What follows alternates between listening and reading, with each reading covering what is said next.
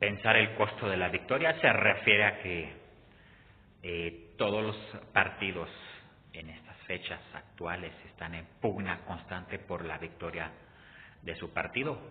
Eh, Morena no es la excepción en la cual eh, todo el peso recae ahorita en el presidente Andrés López Obrador, en la cual está quizás en su punto más álgido de popularidad, en la cual es posible que se lleve eh, una gran victoria en esta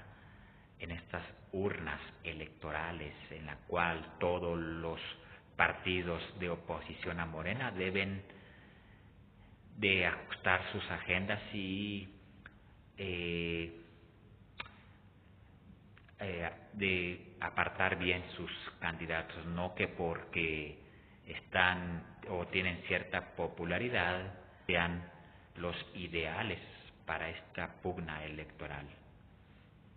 Por ello es importante evaluar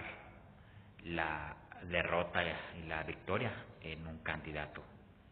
Ahora que se acercan estas elecciones, Morena tiene esa posibilidad de llevarse esa gran victoria que todos los partidos políticos anhelan. Es el momento de votar por Morena, en la cual eh, ha demostrado eh, su presidente ser un buen político, en la cual esa pugna que constante que está con los partidos de antaño como el PRIAN, en la cual nos dice que con lo que